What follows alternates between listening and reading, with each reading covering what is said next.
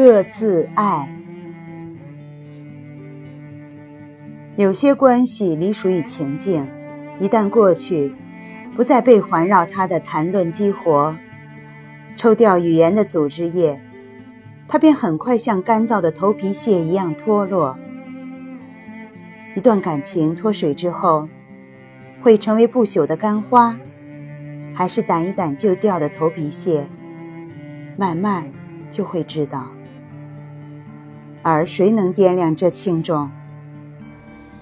当然是时间，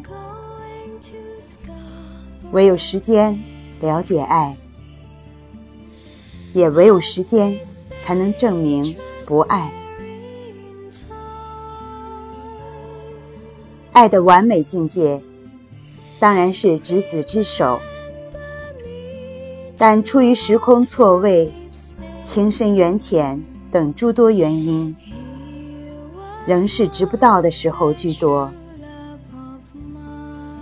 此时只能像执手帖所言：“不得执手，此恨何深？足下各自爱，恕会告。”林书怅然。蒋勋说：“自爱是传统文学里的词汇，就是要好好珍重自己。”苏东坡晚年给朋友写信，也用到这个词，为晚景一倍万自爱。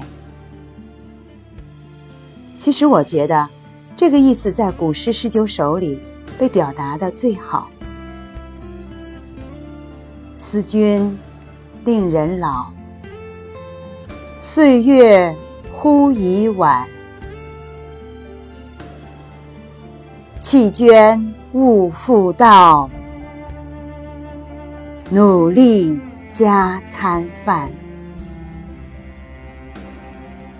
但凡深爱一个人，又不可朝夕相对，只能各自对着岁月流转。